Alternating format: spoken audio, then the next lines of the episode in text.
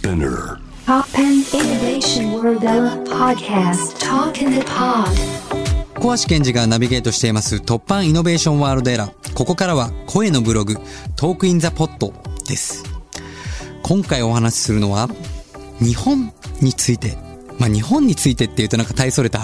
ことなんですけど、まあなんかオープニングでも言いましたけど、本当にあの、この1年というかこの2年、まあ本当にあの僕の人生の中でも初めてですね、こんだけ海外に行かなかったのは。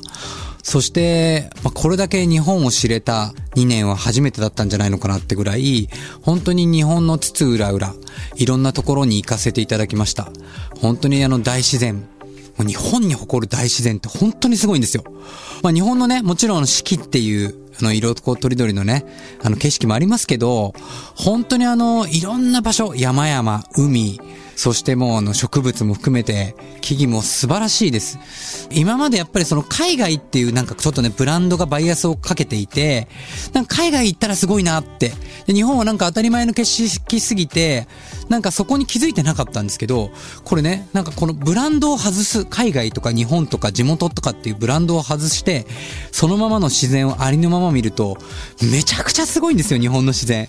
もうこれ別にぶっちゃけ海外行かなくていいじゃんっていうぐらい感動がめちゃくちゃあります。で、それは本当に別に遠い沖縄とか北海道とかじゃなくても意外と本当に例えば自分が住んでるところから30分1時間離れるところにも本当にそういう素晴らしい景色、そしてそこが別にメジャーなスポットや有名なスポットじゃなくても自分自身がこの景色を切り取るだけで素晴らしい、自分だけの素晴らしい海外かのような景色っていうのは日本に本当にとにかくあります。そしてもありがたいことにこの四季というものがあるおかげで、本当にあの季節ごとの食べ物もありますね。そしてあの、本当にね、日本には昔からあの職人さんっていう人が多いように、本当にこの食だったりとか、陶器だったりとか、あらゆるものに本当にこだわりを持ってる人たちが、えーいろんな場所にこう分散していて、特にこのコロナ禍で、まあ、2011年のね、震災以降特にかもしれないですけど、本当に日本の津々浦々まで、あの、才能のある人たちが飛び散ってるって部分があって、決して都市じゃなくても、本当に地方のある場所にすごい素晴らしいスペシャルな、レストランや宿っていうのがめちゃくちゃありますよね。なんかそういう改めて日本の魅力っていうのを再発見するとともに、何かこうもともと日本に眠っていたもの、日本人が忘れていったもの、あの、やっぱりこう見えないものを大切にする、え誰かのことを大切にする利他の気持ちとか、自然に生かされている、この宇宙、地球に生かされている気持ちっていうもの、それを重んじてきた日本人のこの深さっていうものを、こう改めて感じるとともに、やっぱりもっとこれを思い起こさなきゃいけないなっていう、え気持ちにもすごく僕はなっています。なんかこういうのはやっぱり年のね、締めくくりに改めて、自分って当たり前に生きてるけど、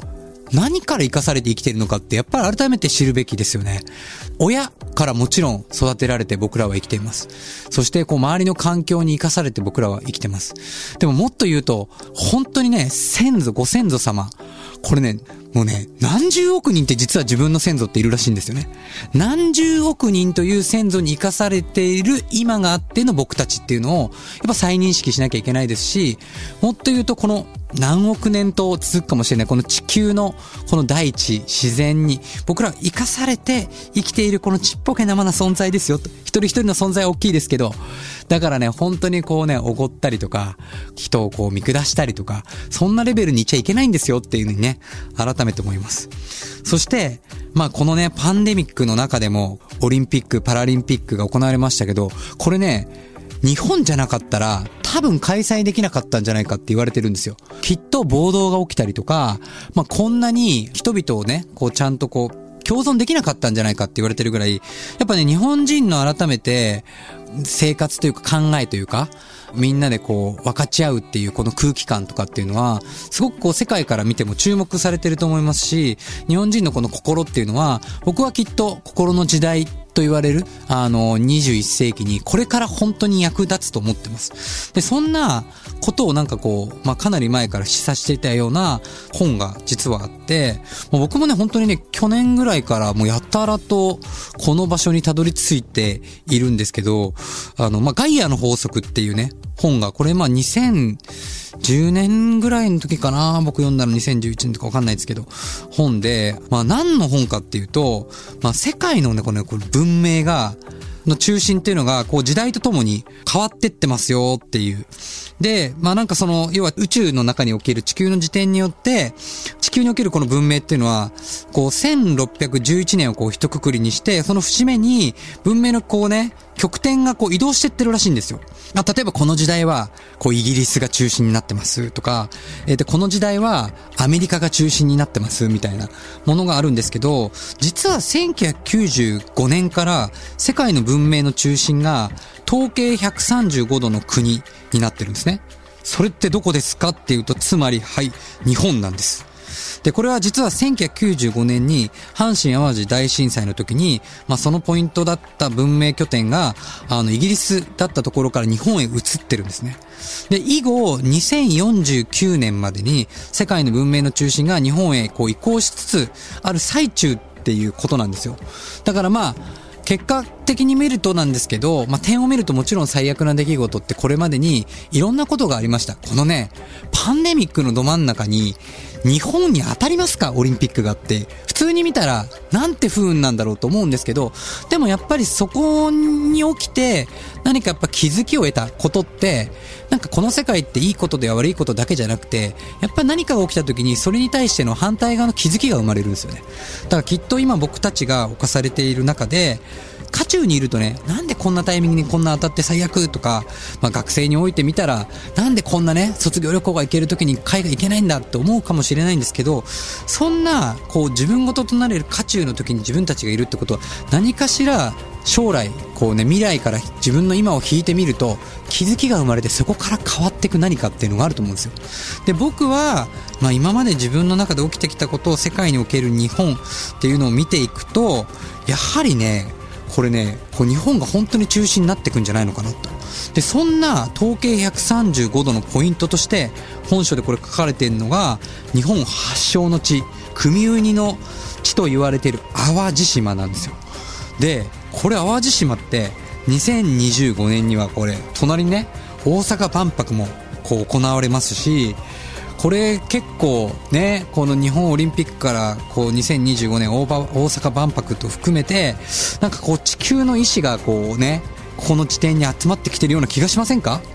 ね。まあ、確かに地震も多いです。多いですけど、エネルギーの磁場がこの中心に集まってきてると思うと、いよいよね、もともと心の国だった日本ですけども、改めてこのね、日本が、こう、ある意味で世界の指標となるような心の国になっていくような気がしますし、僕たちも改めて、ね、自分たちの国の素晴らしさを、あの、自分たちで留めるんじゃなくて、世界の人とやっぱりこう調和していくっていうのが、もともと日本人の得意分野、あらゆる自然、四季も含めて、あらゆる世界の文明、文化と、こう調和していく、手をつないでいくっていうのが、もともと日本人が持ってた、僕は得意性だと思うんで、改めて、年の締めくくりでありますけど、日本にここにいるっていうね、生かされているってことは別に日本人とか外国人とか関係なく、誇りを持って、そして一人一人がこう気づいたことを、あの行動に移して調和する日本、そして世界、そしてね、宇宙へ、えーみんなで繋げていけたらなと思います。えーそんな考えで、この一年を締めくくりたいと思うんですけど、あの、こんな話の流れで、まあ、届ける曲としてはちょっと違うのかもしれないですけど、まあ、一年の一括りということで、まあちょっとね、一息、呼吸をね、えーしてほしいなと思いまして、まあ最近ちょっと見つけたかっこいい曲、まあ有名な曲ですけどね、The Weekend で Take My Breath。